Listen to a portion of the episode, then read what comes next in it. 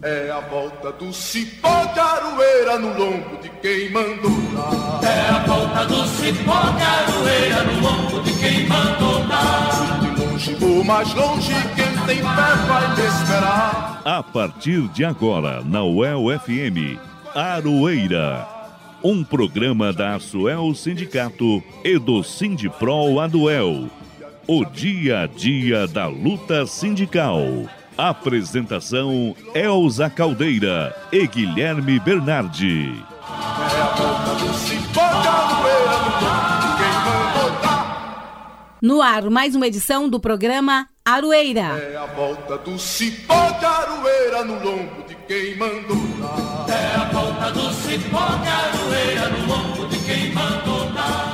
Olá, ouvintes da UEL FM. É muito legal estar aqui de volta com vocês. Eu sou a Elza Caldeira e vamos começar agora mais uma edição do programa Aroeira. Saudando primeiramente o nosso querido, nosso lindo Ricardo Lima, aqui nos estúdios da UEL FM.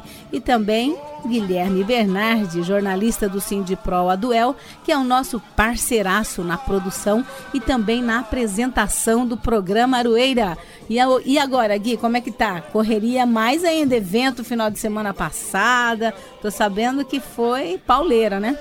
Pois é, finalmente agosto tá chegando ao fim e eu, né, depois de ter trabalhado o final de semana passado inteiro nesse evento do Andi Sindicato Nacional, mal posso esperar pelo final de semana pra dar aquela descansada, né? Depois aqui do Aroeira, só me esperem na segunda. Lembrando que hoje é a edição de número 171 deste programa, que traz as informações dos trabalhadores e das trabalhadoras de Londrina e região.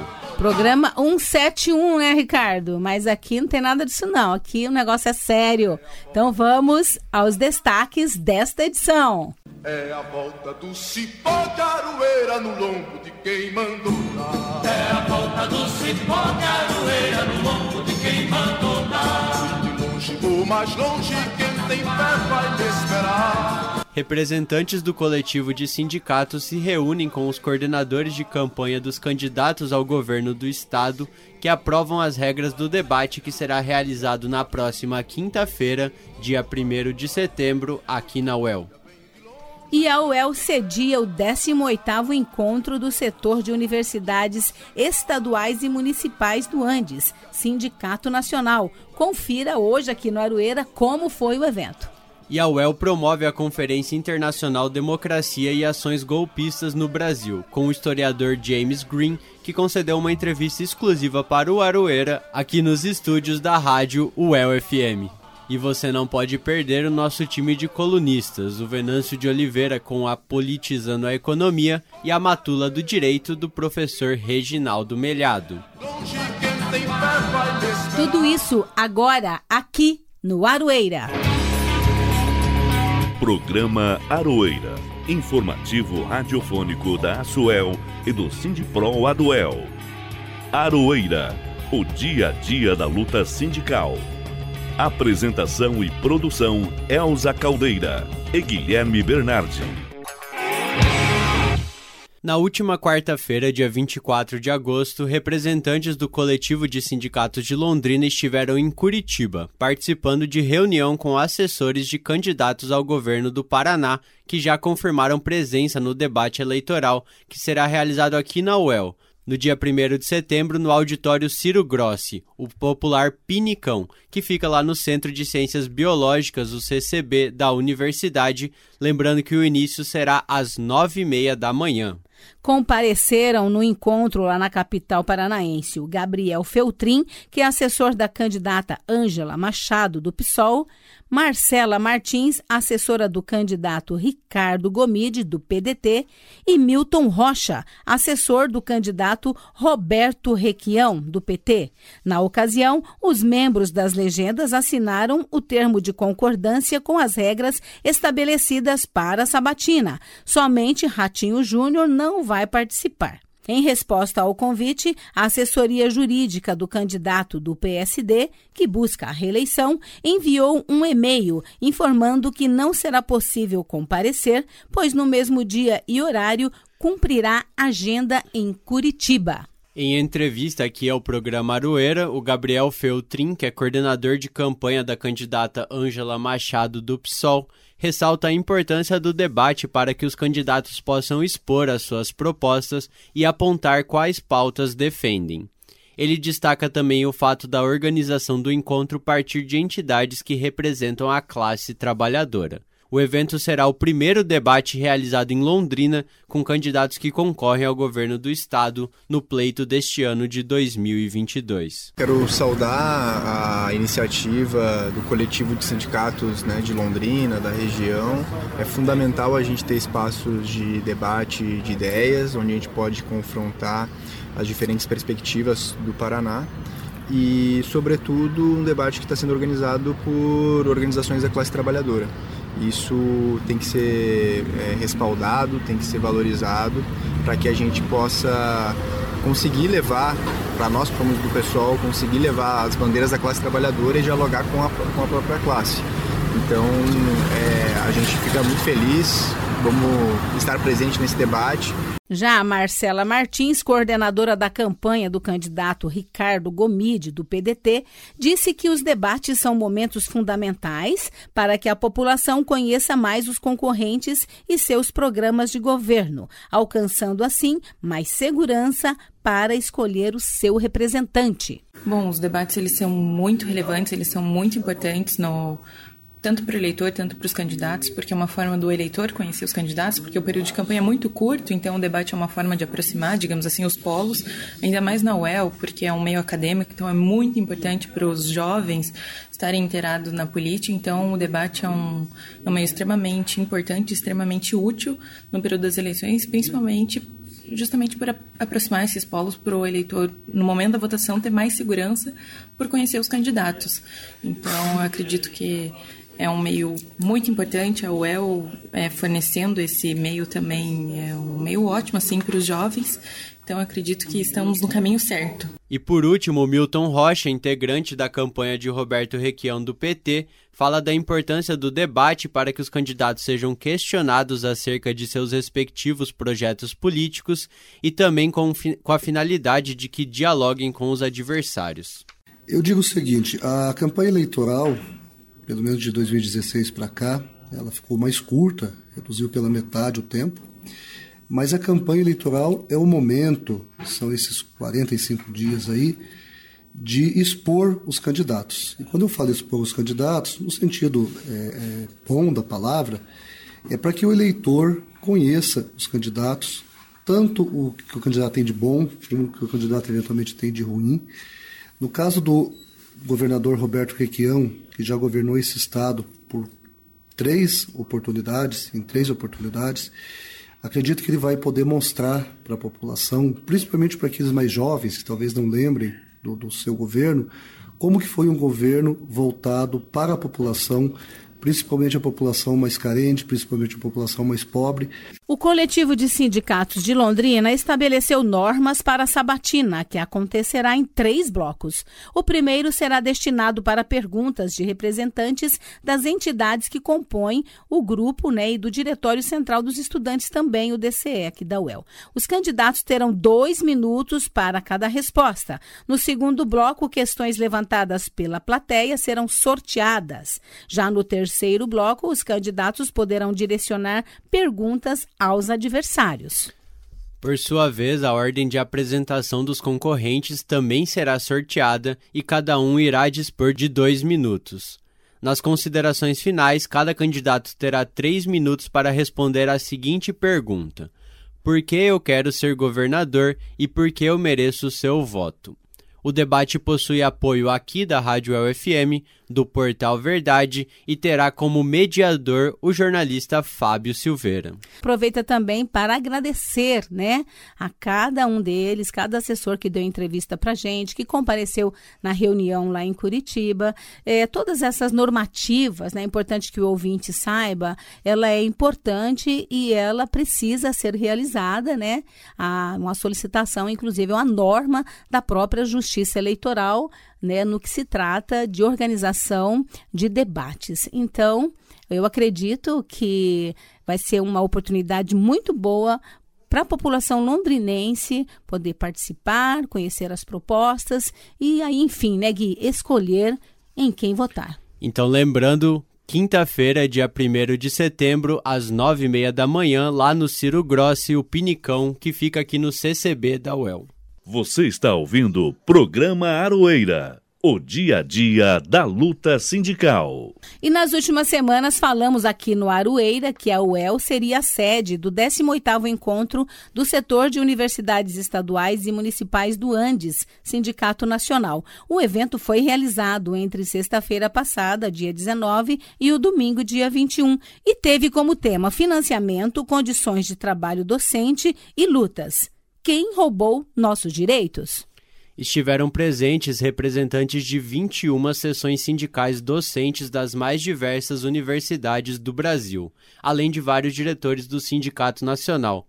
O pessoal, Elza, disse que esse foi o maior número de diretores do Sindicato Nacional num evento do setor e também gostou muito aqui do campus da UEL, elogiou a beleza, além da estrutura da universidade, para a gente ver, né, como tem muita coisa por esse Brasilzão. Bom. Eu selecionei aqui, conversei com dois diretores para o programa Aroeira.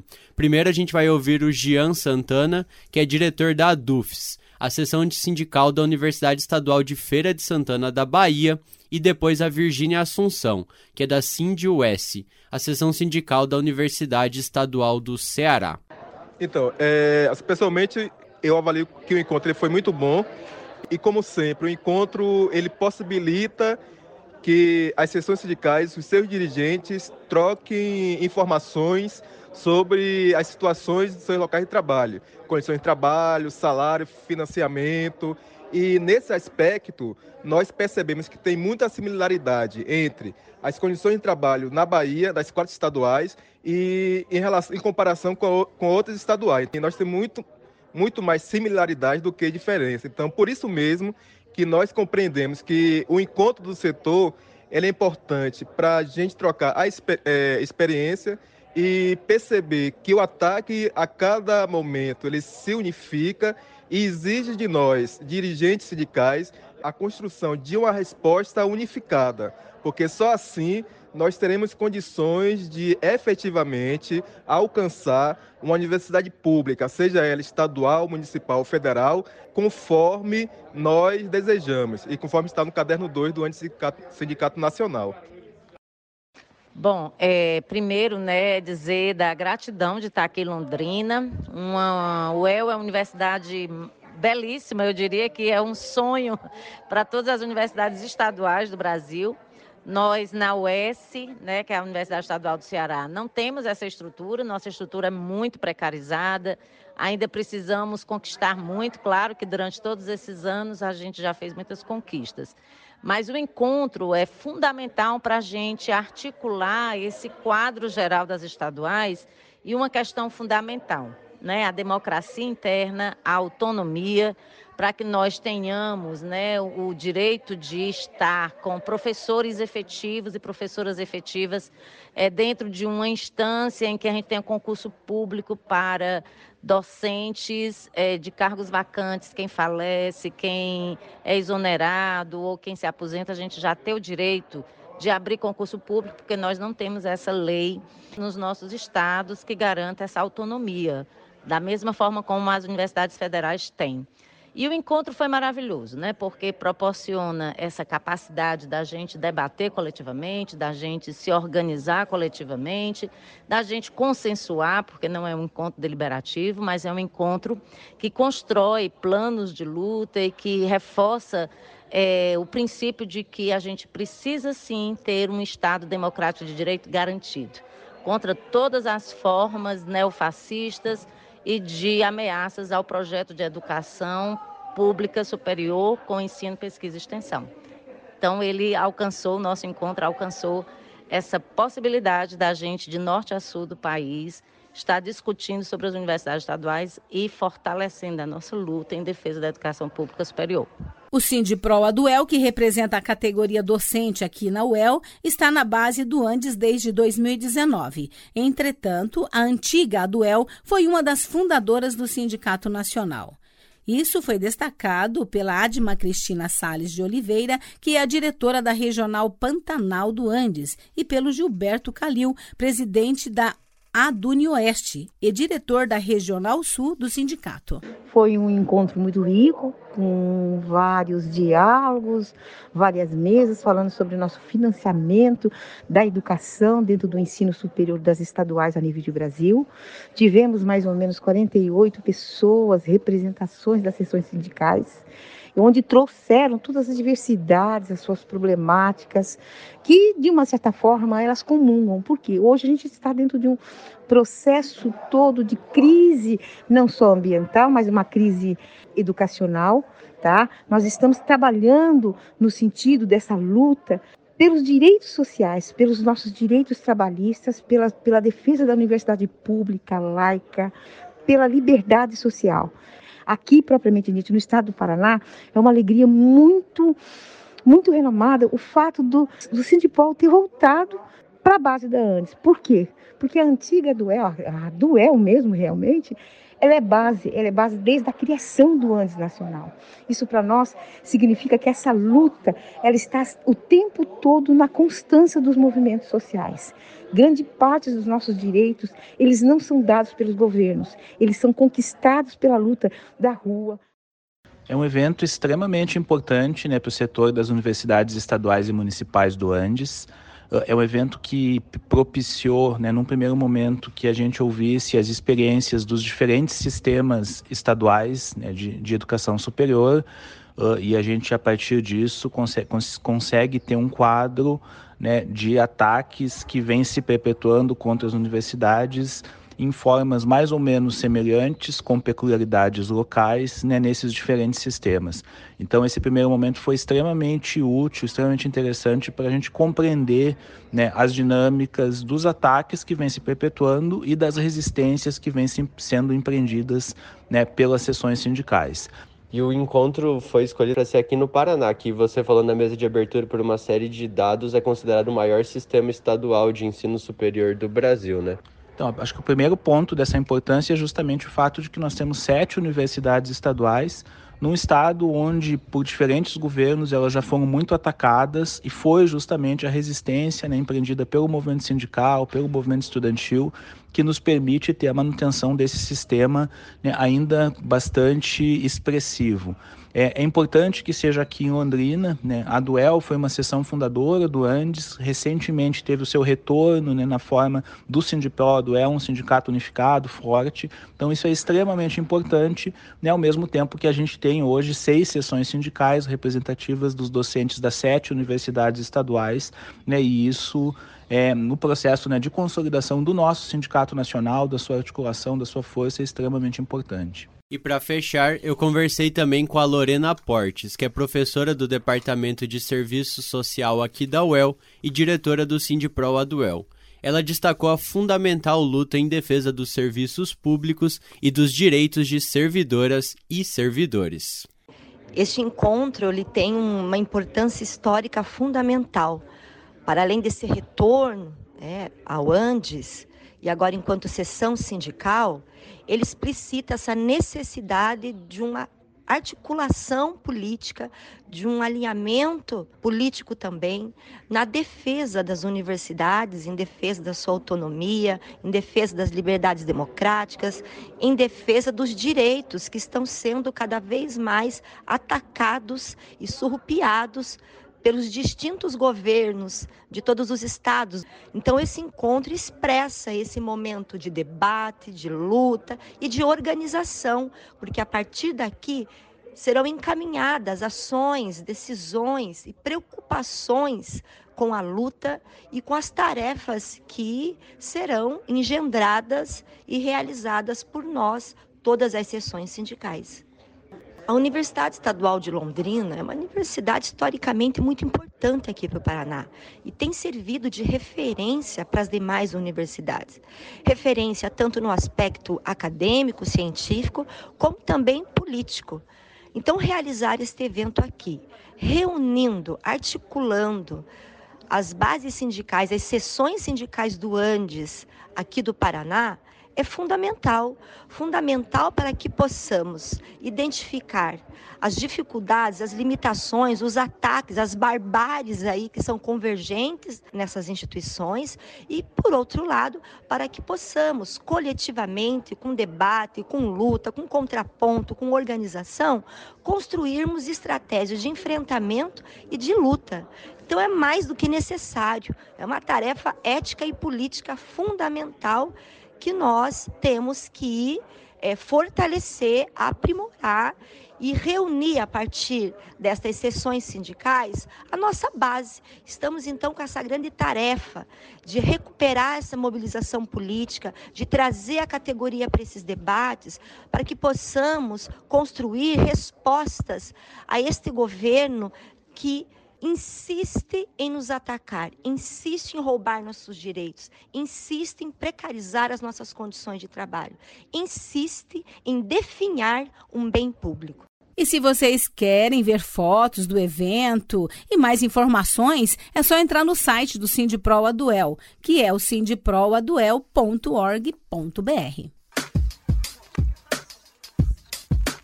Música e resistência quando as relações de trabalho se transformam em canções.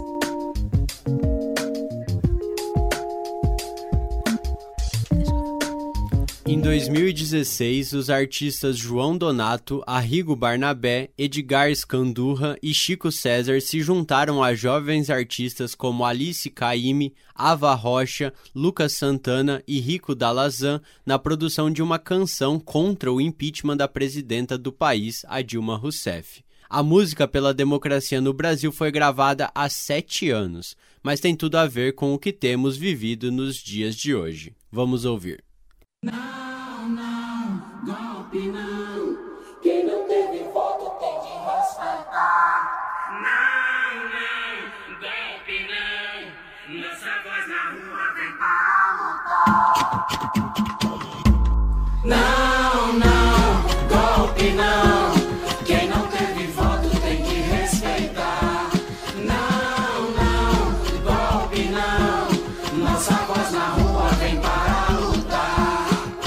sistema é bruto, o processo é lento.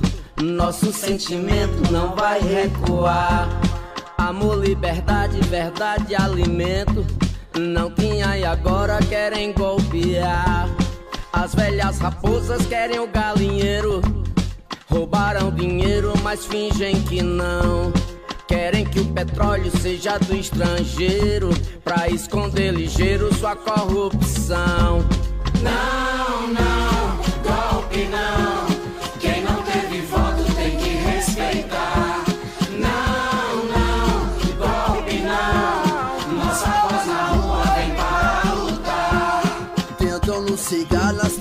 nas bancas. Com papo de patrão, não vi a gente lá. Meu povo precisa ter a voz ativa. Golpe é fogo na favela, não vou apoiar. Mulher no fronte, aqui tem voz de monte. E menos que isso eu não vou acatar. Avisa o gueto, avisa o gueto, desperta que é golpe. Ninguém vai impedir o meu jeito de amar. Não, não,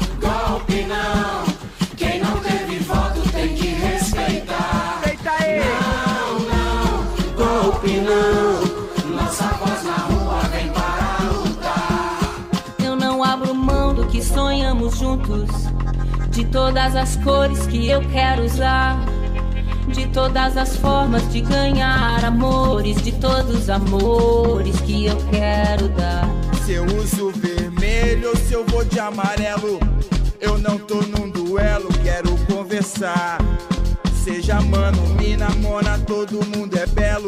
E nesse arco-íris todos têm lugar. Não,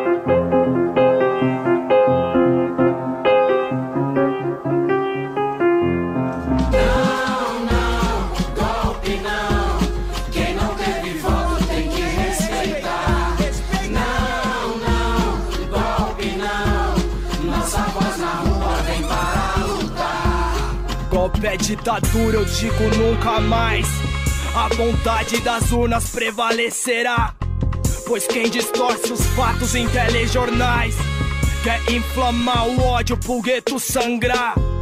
O machismo mata, a imprensa mente, mas a internet é nosso canal. Somos a guerrilha na nova trincheira, a nação guerreira do bem contra o mal. Não, não,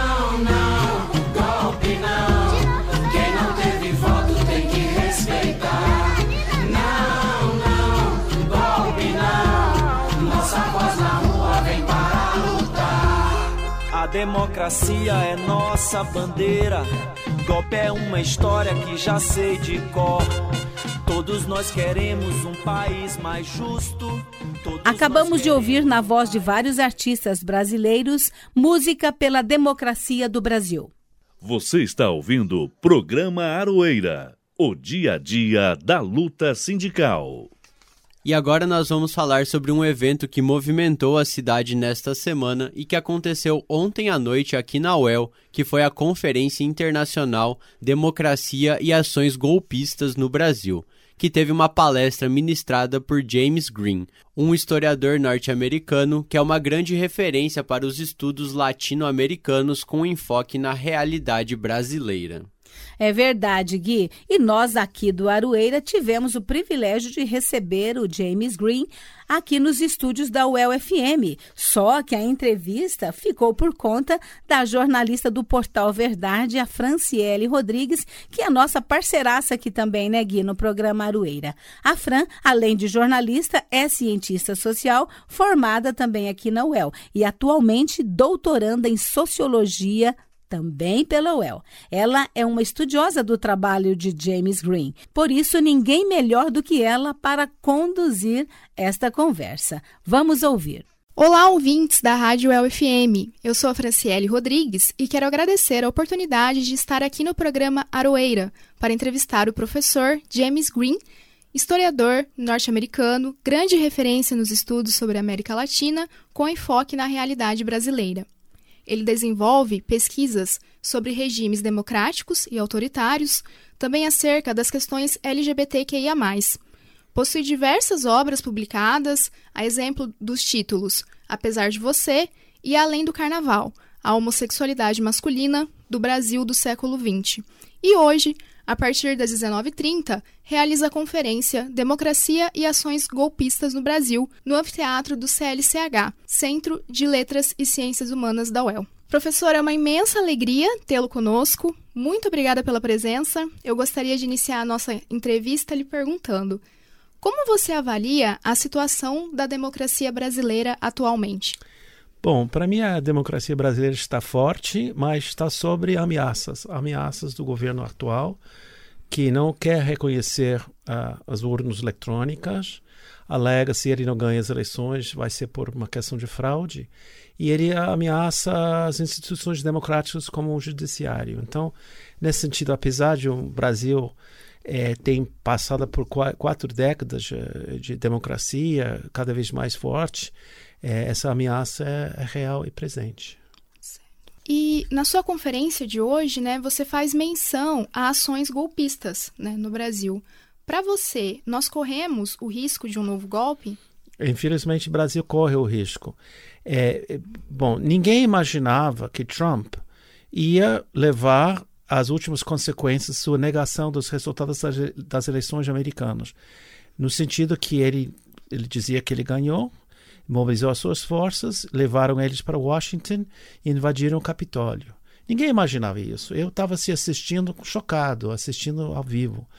Então a mesma situação pode acontecer aqui no Brasil. O, o presidente já tinha ameaçado um, um, ano passado, durante o dia da 7 de setembro, ele mobiliza suas forças em Copacabana, é, dizendo que ele quer mobilizar a favor dele, a favor das eleições. E é uma, eu acho que é uma possibilidade real que ele tenta fazer um tipo de golpe, um tipo de mobilização para não reconhecer os resultados ou fazer confusão é, caso ele não ganhe as eleições. E recentemente, né, nós tivemos aqui no Brasil diversas frentes progressistas ocupando as ruas, É, inclusive, no último 11 de agosto, nós tivemos atos né, em várias cidades com a leitura da carta né, aos brasileiros e brasileiras é, em defesa do Estado Democrático de Direito, inclusive aqui na UEL, né, isso foi realizado. É, na sua avaliação, qual é a importância dessas movimentações e o papel da sociedade civil na defesa da democracia? É fundamental. Esse foi um ato muito importante a nível nacional e internacional para mostrar a unidade da Frente Democrática contra o golpe, contra essas tentativas de derrubar o processo eleitoral democraticamente constituído. E eu acho que é, ele tem um impacto internacional muito importante. É, vamos lançar é, internacionalmente, a semana que vem, um manifesto de intelectuais, artistas e, e outros é, professores universitários na Europa, na América Latina e nos Estados Unidos para reforçar essa mensagem que a comunidade internacional não aceita um golpe no Brasil.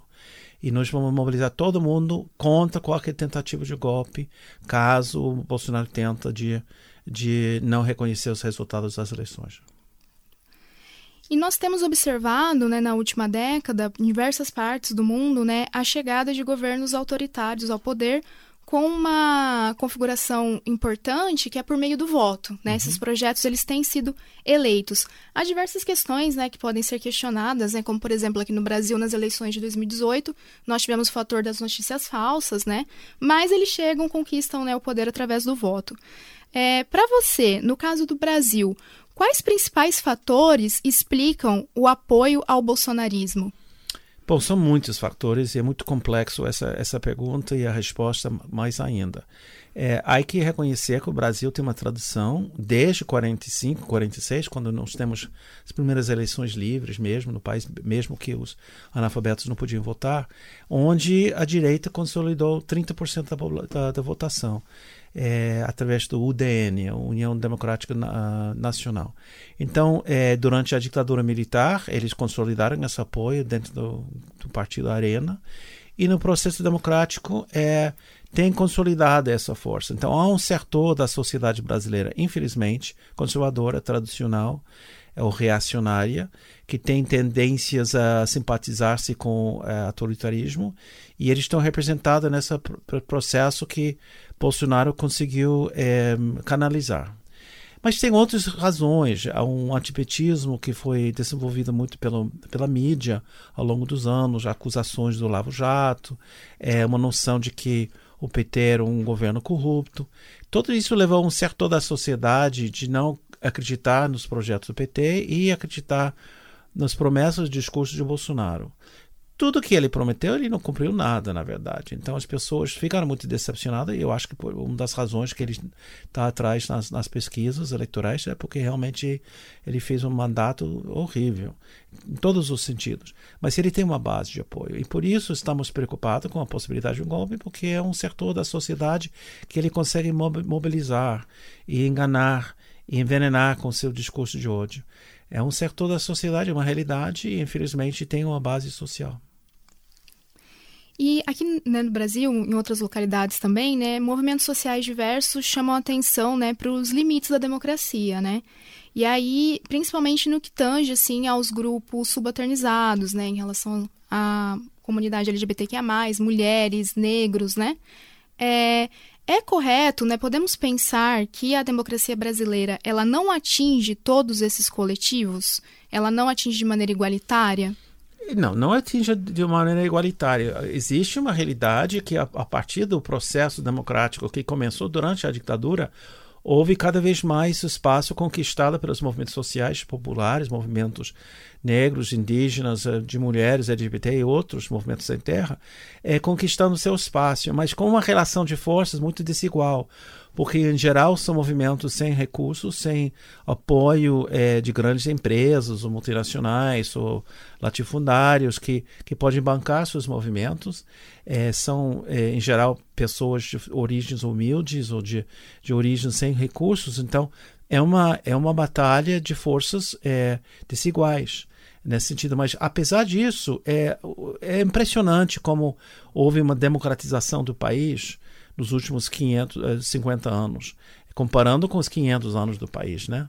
E, infelizmente, houve um recuo, é um retrocesso nesses anos e esperamos que, a partir de 23, começamos de novo a ver um governo mais é, acessível, um governo mais sensível e um governo que vai tentar resolver os problemas do país.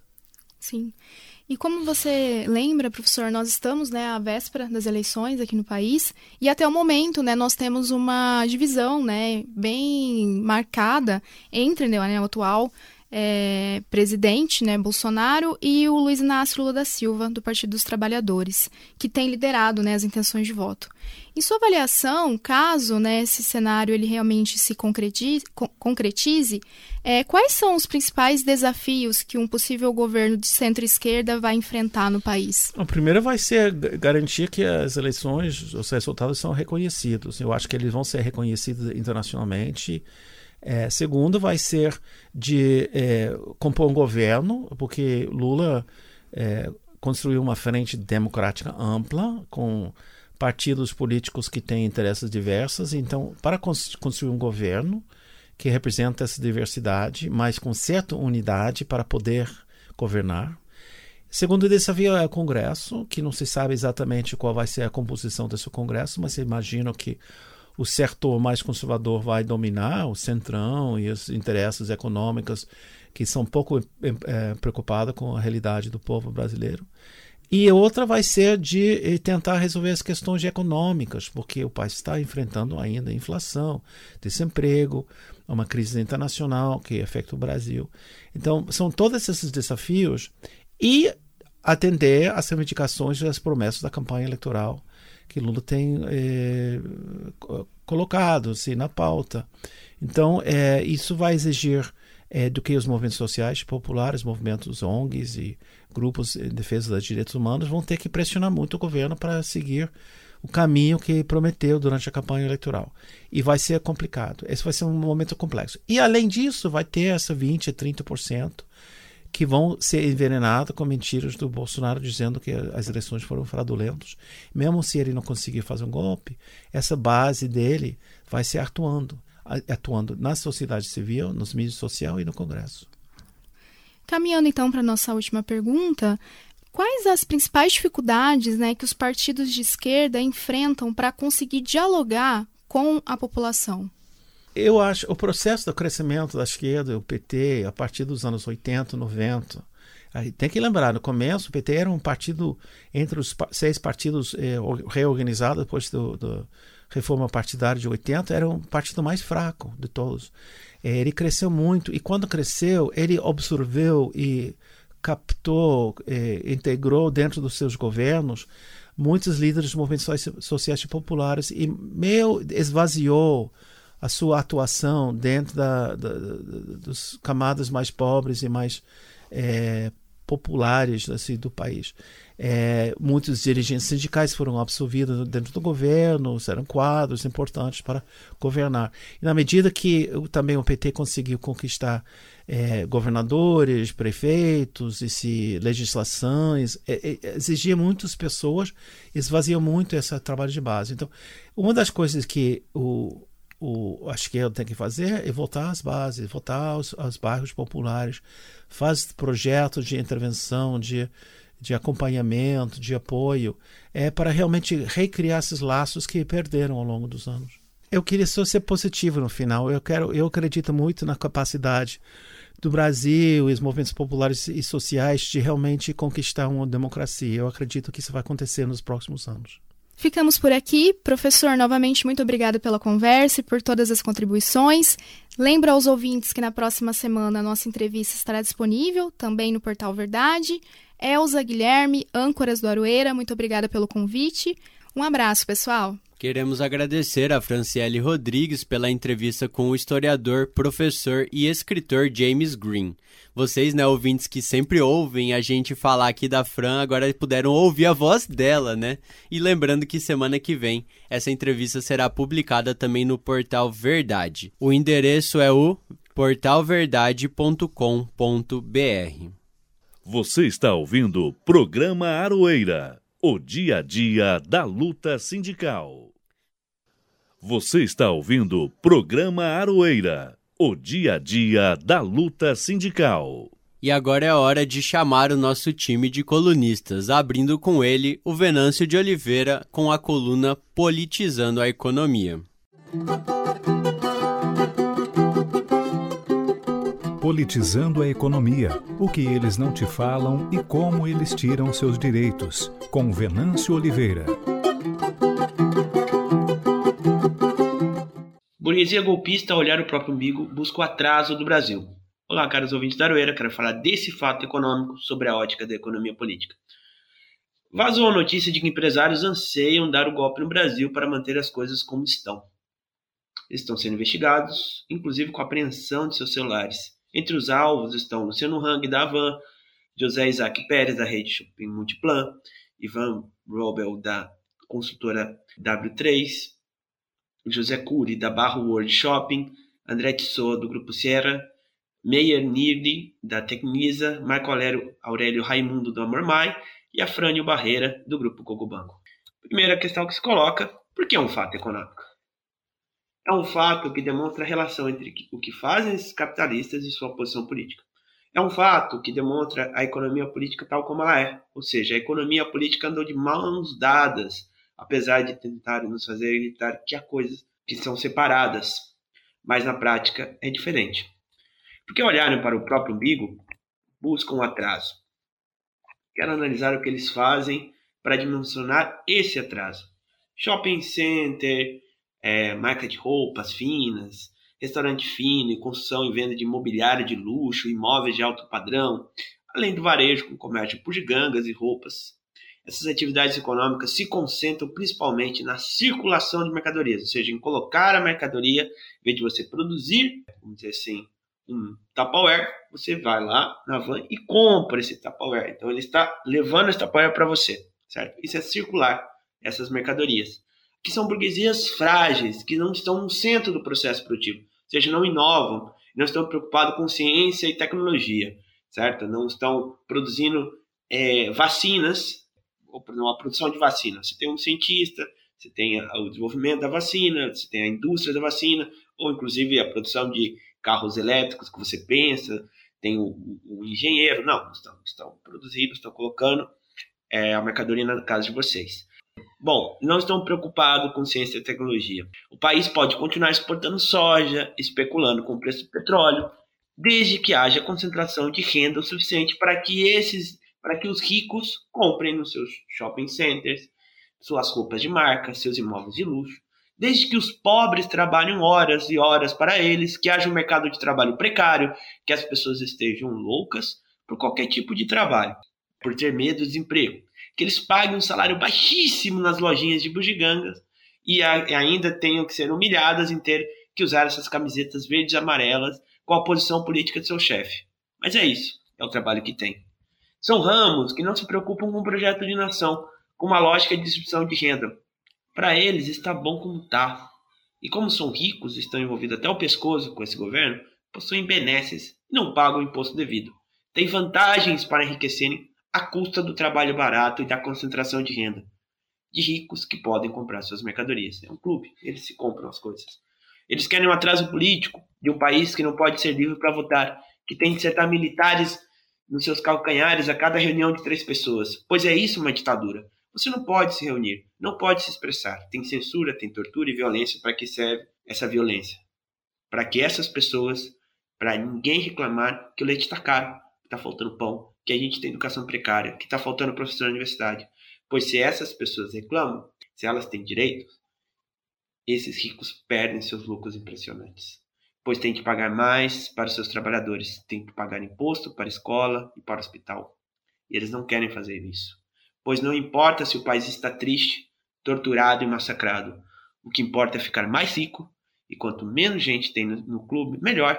Se há universidades espalhadas por esse país, quem vai querer trabalhar 12 horas sem descanso nos restaurantes finos? Quem vai querer aceitar os assédios morais no cotidiano?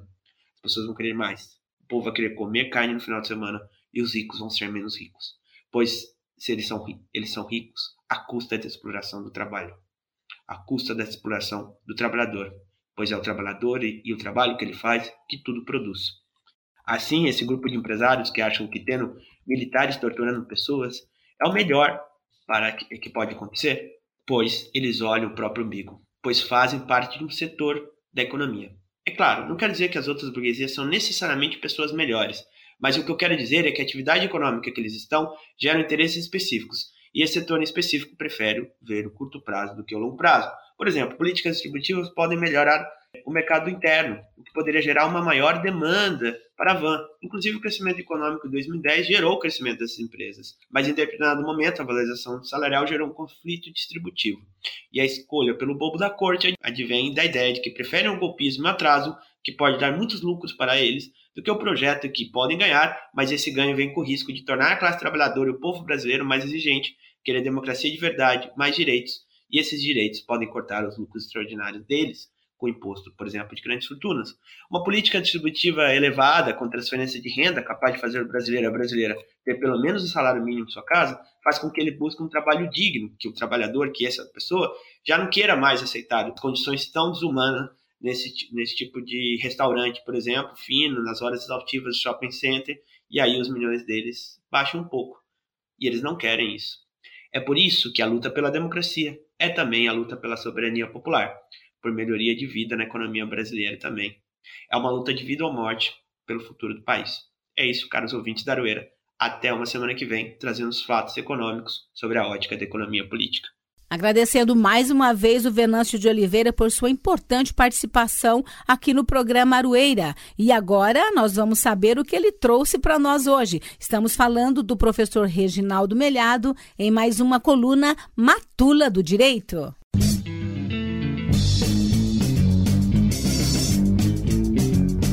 Matula do Direito, coluna de crítica jurídica pelos caminhos e descaminhos do direito, com o professor Reginaldo Melhado. Olá, ouvinte da UEL FM. Como você sabe, está cansado de saber, nós estamos numa fase de campanha eleitoral com disputas aí pela presidência da República, governo do estado, Senado, câmaras, enfim. É uma, um momento importante para a cidadania. E a disputa se encontra bastante acirrada e a temperatura dos debates vem subindo a cada dia. Eu não quero me meter nesse vespeiro, a matula do direito não tem esse papel, mas existe um aspecto jurídico da campanha que deve ser objeto de reflexão nossa aqui. Eu me refiro ao protagonismo que ganhou é, o tema da religião nessa campanha. Isso tem uma conexão importante com valores e princípios e direitos fundamentais estabelecidos na Constituição e é algo que preocupa muito. Por que preocupa? O Estado brasileiro é um Estado laico. Os estados mais avançados, mais democráticos, em que a cidadania se constrói de maneira mais consolidada, reconhecem sempre que a religião não pode ter uma relação direta com o Estado. Não há, o Estado não assume nenhuma religião. O Estado laico é aquele que não tem uma religião oficial. Isso é importante para garantir a liberdade religiosa para todas as pessoas e para todas as religiões. É assim no sistema brasileiro. O artigo 5 da Constituição assegura às pessoas a inviolabilidade do direito à consciência, à liberdade de de consciência e de crença religiosa, né? a, a liberdade de exercício dos cultos religiosos, a garantia de que todos esses cultos, todas essas religiões podem se desenvolver livremente no território brasileiro, com garantia do Estado de que isso é um direito fundamental. Mas, ao mesmo tempo, essa Constituição, no artigo 19, proíbe governantes de estabelecerem com as igrejas é, relações de dependência ou aliança, o que significa dizer que as igrejas, enquanto instituições, não podem exercer um papel político vinculado diretamente ao Estado. Claro, isso não quer dizer que integrantes da igreja, lideranças das igrejas, sacerdotes, padres, pastoras, pastores, não possam ter a sua opinião política, a sua posição política e ideológica, inclusive numa campanha eleitoral. Isso é natural, não, não, nós não podemos esperar que essas pessoas se, não sejam é, cidadãs como qualquer, quaisquer outras pessoas. Mas as instituições as igrejas, enquanto instituições, enquanto entidades, né, que não podem ter essa vinculação, quer com o Estado, quer com candidatos, por exemplo. Isso faz mal para a democracia, isso não é positivo para a democracia. Isso preocupa bastante. Se você é, quer saber o que significa, o, o, o quanto faz mal para uma sociedade um Estado vinculado a religiões, basta você olhar as experiências que a gente ainda tem é, no mundo hoje. Né? Você tem estados onde a, onde a forma de governo é uma teocracia. Né? Os estados que se é, afirmam islâmicos, por exemplo, né? o, o, o, o, o Paquistão, o Afeganistão e vários outros. Né? Deles, dentre esses, talvez o mais emblemático e mais conhecido seja o, o Irã. Né? Lá você não pode ter, apesar de ser um país multicultural com diversas etnias, você só tem uma religião oficial. Né? E o, o, o líder supremo dessa religião é também a maior autoridade política do país, né? estabelecida a partir da Revolução Islâmica, ainda nos anos 70. Né? Então, é, é, é, isso, esse tipo de postura faz com que o Estado acabe sufocando as demais religiões, portanto, impedindo as outras religiões de, de florescerem, das pessoas terem o seu culto, a sua crença religiosa assegurada, e impõe uma maneira, uma tábua de valores, uma, uma moralidade, uma maneira de ver o mundo que não é plural, que é aquela da, da, de uma religião específica. E isso é ruim, essa religião tem todo o direito de existir, inclusive aqui no Brasil, a gente tem as, as organizações islâmicas vivendo, eh, coexistindo com todas as demais naturalmente e muito bem, num clima democrático, mas quando você impõe isso para todos, é muito ruim. Então fica aqui essa reflexão ouvinte da UEL-FM. O quanto isso faz mal para a democracia e o quanto isso é perigoso. E é uma determinação constitucional que não se dirige apenas ao, ao presidente, aos juízes, mas a todos nós, que devemos estabelecer esse diálogo sincero em torno disso. Você, cuidado, você, você não pode se submeter à, à, à vontade da sua igreja em relação à, à política. Você deve ter exigir a sua liberdade de culto e, e, e, e, de convicção política e ideológica com a mesma liberdade, né? sem aceitar que uma igreja controle o seu rebanho para votar nesse ou naquele candidato. E não interessa aqui se esse candidato é de esquerda, de direita, de centro, é, é negro, é branco, é azul, é amarelo, tanto faz. Isso é ruim sempre, em qualquer circunstância. O ideal é que a gente separe a igreja do Estado. É isso, até a próxima semana. E com a coluna Matula do Direito, a edição 171 do Aroeira chegou ao fim. Lembrando que quem quiser ouvir as edições passadas pode entrar lá no Portal Verdade ou procurar em um dos agregadores de podcast. É só digitar lá Aroeira, procurar a data do programa que você quer ouvir e ouvir esta e outras edições na íntegra. É isso mesmo, pessoal. Estamos indo embora já. Um abraço especial aqui para o Ricardo Lima, que comandou tão bem a mesa de som de hoje. Um abraço também ao Gerson Gurgel, que é o diretor de programação da UEL FM, e a saudação especial para o Edir Pedro, que é o diretor geral desta emissora. Eu vou me desligar agora, Elze, e descansar, mas vocês ouvintes não desliguem a Rádio UFM porque tem muita coisa boa aí na sequência da programação. Um abraço a todas e a todos. E eu também quero deixar uma saudação especial para os você, querido e querido ouvinte. Muito obrigada pela sua audiência. Na semana que vem a gente tá de volta. Eu e o Gui estaremos aqui na UEL para trazer mais uma aroeira para você. Um forte abraço a todos e a todas e até lá.